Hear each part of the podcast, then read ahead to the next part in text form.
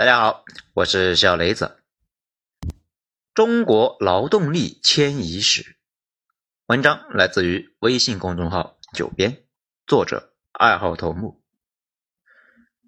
这段时间呢，跟以前的一个同事唠嗑，他说呢，当初也担心三十五岁被辞退的事，后来呀，干脆一了百了，抢在公司辞职他之前自己辞职。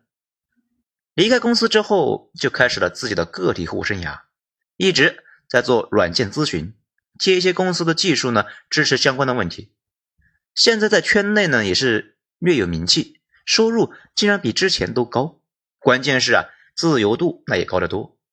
考虑呢，带几个徒弟组建一个存在于网上的赏金猎人小队，连办公室场所那都不用租啊，大家呢都在家里面办公那就行了。他跟我说。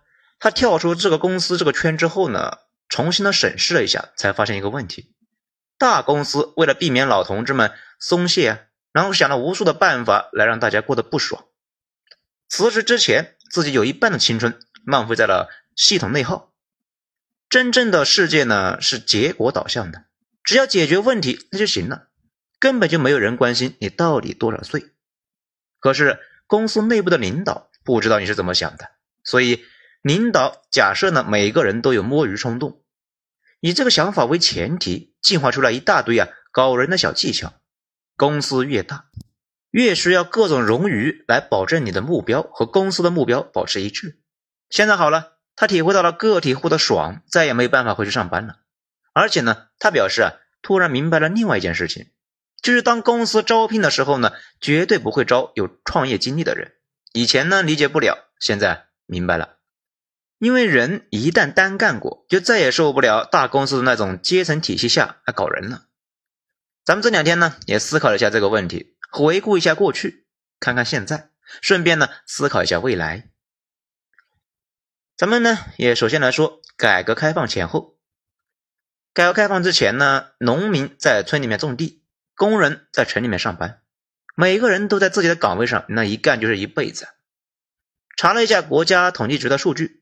一九七八年的时候，我国有零点六九亿人在工业领域，零点四九亿在服务业，就是供销社什么的，剩下的人在农业。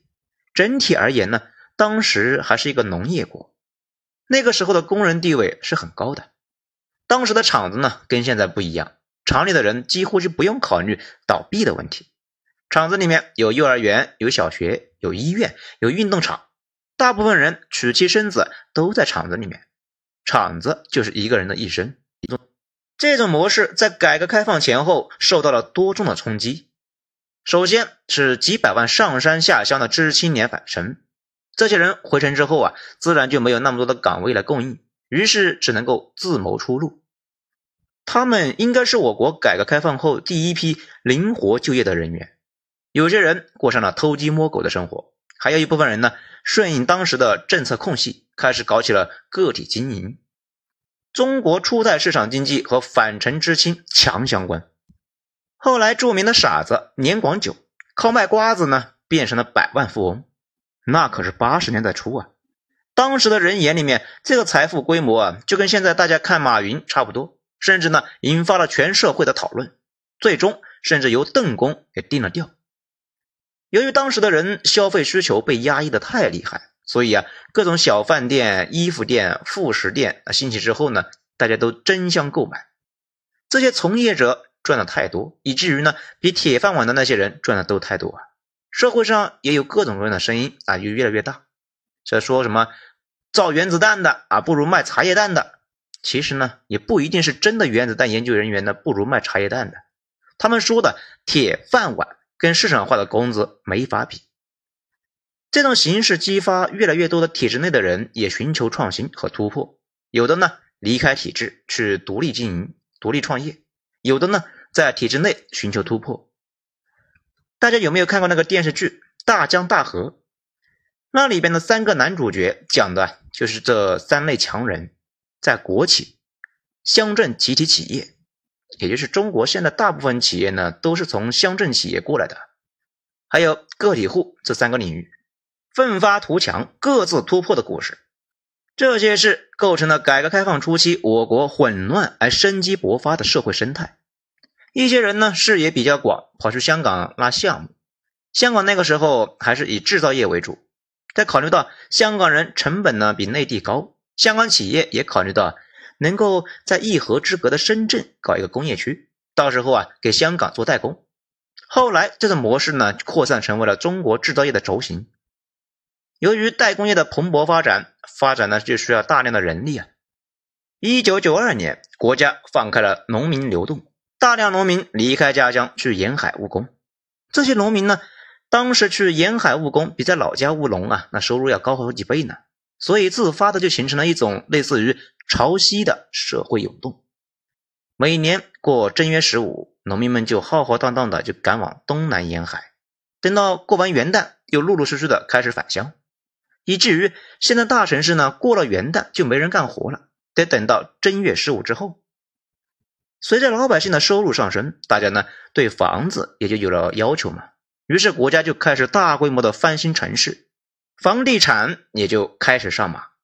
一直到二零一三年，全国都是一个大工地啊，都在忙着三件事情啊：第一是修工厂搞生产，第二呢是搞基建，第三是盖房子。那个时候，大家找工作呢，主要是去厂里面当工人，或者呢去工地上当工人。互联网行业刚刚兴起啊，刚刚起步，国内呢也没啥科技公司。那段时间的中国城市啊，那就是个工厂。当时最重要的两个词汇就是招商引资和工业园区。从这两个词中呢，咱们也能够窥见我们当时的一个样子。懂了这件事情，大家也就开始明白。为什么工地人以前好好的，这两年突然就开始频繁的提桶跑路？因为以前呢，我国没啥别的工作，大学生毕业去工地呢，那是稀松平常，大家呢都是工人，对比落差那也不大。可是这两年突然之间，好像在城里面修空调的都比他们在野地里面赚的多，所以啊，心态崩了。那这些年发生了啥呢？咱们就来讲一下分水岭的二零一三年。八零后呢，应该有个明显的感受，中国啊，好像突然之间就变了。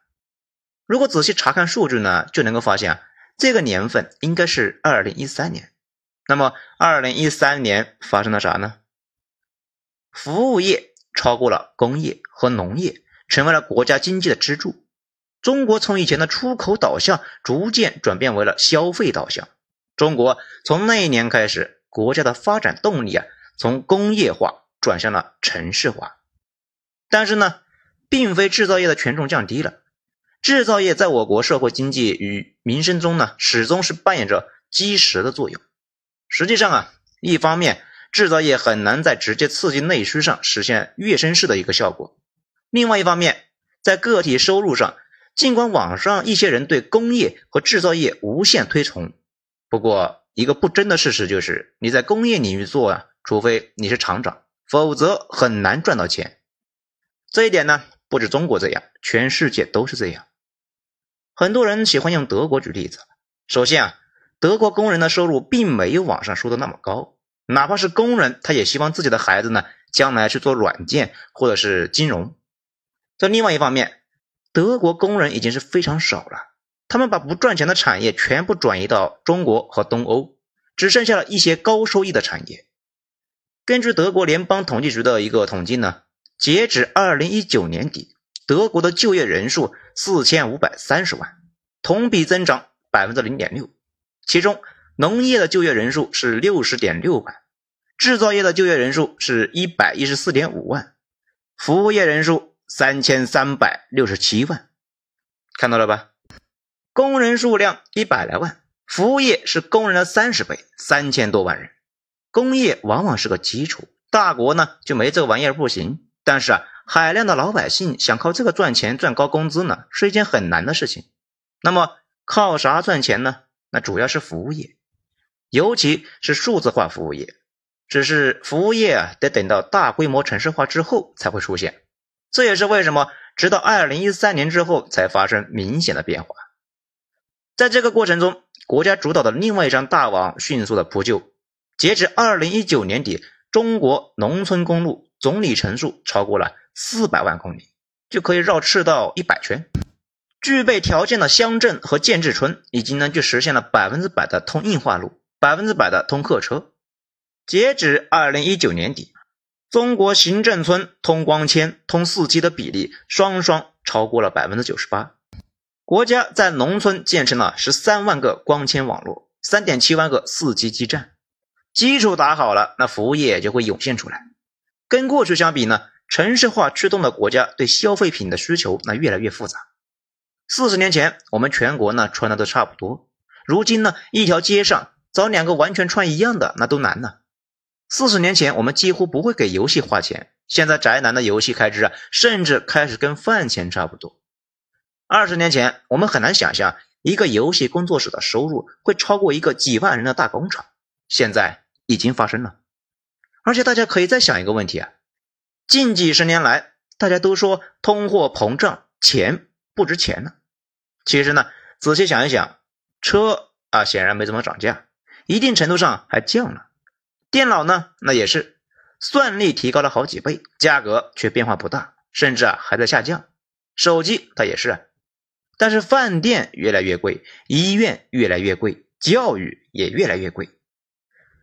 这个呢，公立教育啊，其实也是越来越贵的，只是国家呢替大家分担了。有兴趣的话，可以去了解一下国家不补贴的专业。那比如三本什么的，非常贵。不出意外，用不了多少年，我们就会体会到美国人的感受。跟人相关的东西都非常贵，能工业化生产的啊都在降价，而且啊越发达的城市，服务业占比那越高。这个四大一线城市呢，作为我国的经济引擎，服务业占比都超过了百分之八十。这些城市呢，对体力劳动者那需求是越多。这些变化的本质其实就是服务业的持续发展崛起。服务业有很多，那科研、金融、销售、设计，此外呢，还有大家熟知的啊快递和外卖，还有很多新型的业态才持续的冒出来，成为吸纳就业的市场主体。劳动力那自然呢流动的也就越来越频繁，因为同样的付出，大家肯定是想着啊挣更多的钱，这也是为什么。国家公布的灵活就业数字呢，在持续上升。这有小伙伴呢就会问啊，哎，难道快递和开滴滴就比去电子厂要好？之前呢，有个小伙伴在后台联系我，他说啊，他九四年的，高中读完就不读了，去干过流水线工啊，后来呢送过快递，做过水漏，现在上门修手机。他说他这辈子最不能够想起的就是在东莞流水线上的那三个月。那人间地狱啊，每天累得半死，上个厕所那还要看人脸色，不到时间那还不让去，吃的饭呢也不太好，住的地方啊旁边就是厂房，厂房的机器轰鸣，人修机器不修啊，他们照样睡得死死的，三个月内他们一起来的都跑光了，后来就是送快递，尽管呢快递他也苦，而且一开始就没经验，赚不了几个钱，不过。啊离开工厂那段时间是他这辈子最轻松的一段时间，自由了太多。送快递也忙，但是啊，自由，不用一站就是十几个小时，不用去厕所还要看人脸色，反正呢是再也不想回工厂了。后来又是学修手机，一开始呢赚的少，后来干活认真细致，业务就是越来越熟，又加了好多人的微信。开始在朋友圈收二手手机和电脑，尤其是妹子用过的电子产品，把膜去了，那就跟新的一样，能够以九成新的价格折价卖出去。现在呢，有时候一个月啊能够赚几千块，有时候运气特别好，能够赚两三万。他说啊，将来往哪个地方发展，自己呢也不知道，但是啊，无论如何也不会去工厂了。赚的少倒是其次，完全是没有自由和自尊，感觉在那里面待的年头长了呢，就废了，人就废了。纯粹就是个电池。现在呢，尽管也谈不上多有前途，但是啊，有太多的自由支配时间，可以跟其他人聊啊，看看还能够做点啥。城市这么大，反正呢总有事做。咱不知道啊，有多少人像他这样想，但是啊，咱们觉得他代表了很多人的观点。受不了那些约束，从制造业逃离，再也不想回去。咱们理解，这也是当下制造业的一个明显困局，给年轻人加钱都不去啊。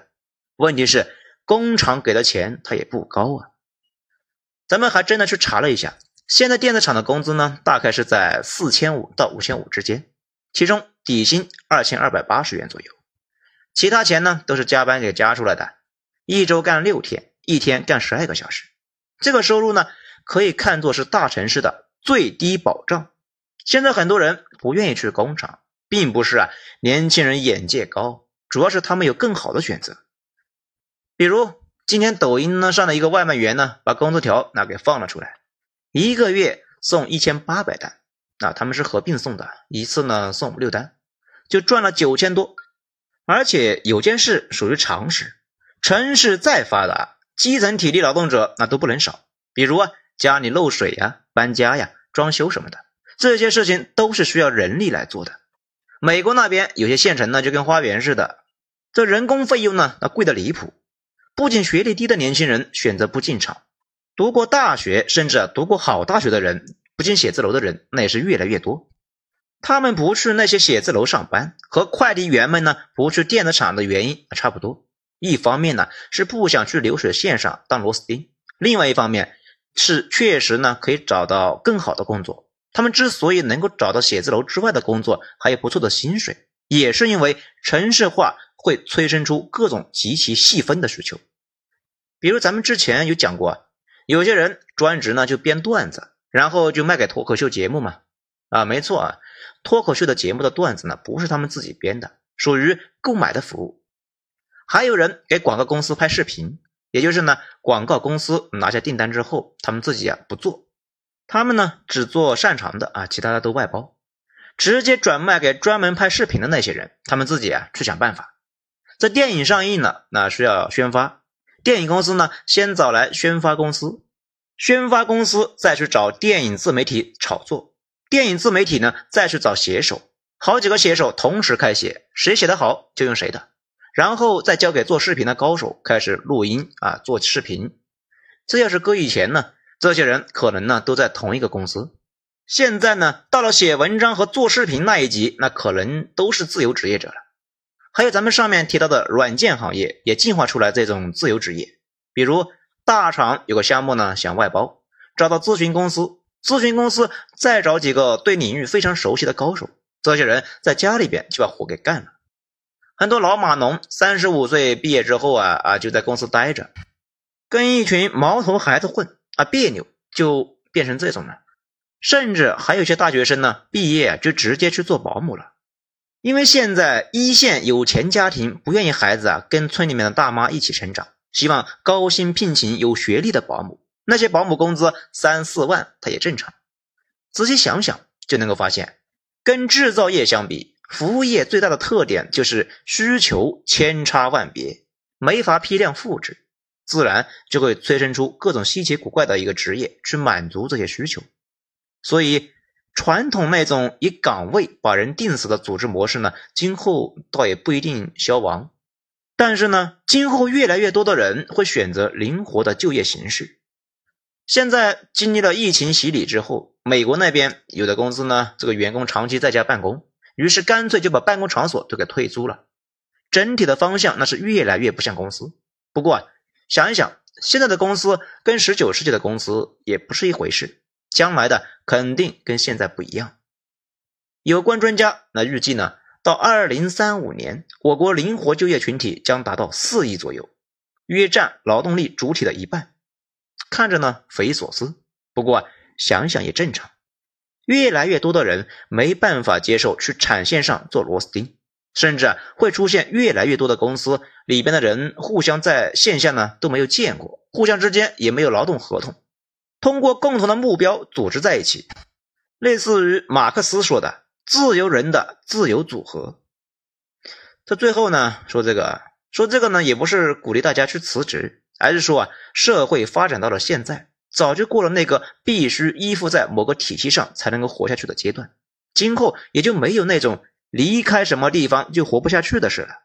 大家工作稳定，那固然是好事；不稳定呢，也不代表是坏事，反而。可以跳出体系去尝试一下各种不同的可能性。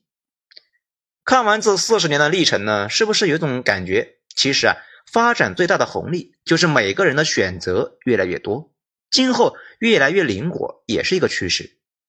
一个人一辈子在某个厂子里面干到退休这种事情越来越是个神话，甚至德国、日本那种倡导这种文化的国家呢，也玩不下去了，因为新技术一出现，立刻就干掉一大堆的职业，比如数码相机出现之后，再牛逼的传统相机工人那都得转行，机器人一降价，电子厂打螺丝的那群人也得跟着降价。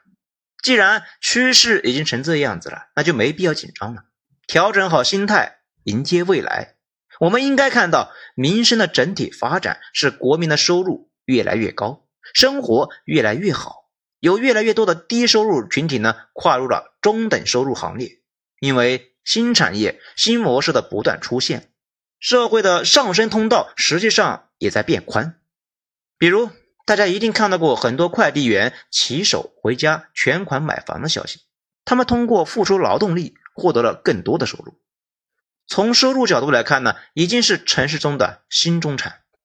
纵观中国劳动力的迁移史，这应该是一个最公平的时代吧。好，以上今天内容就讲这些，谢谢大家收听。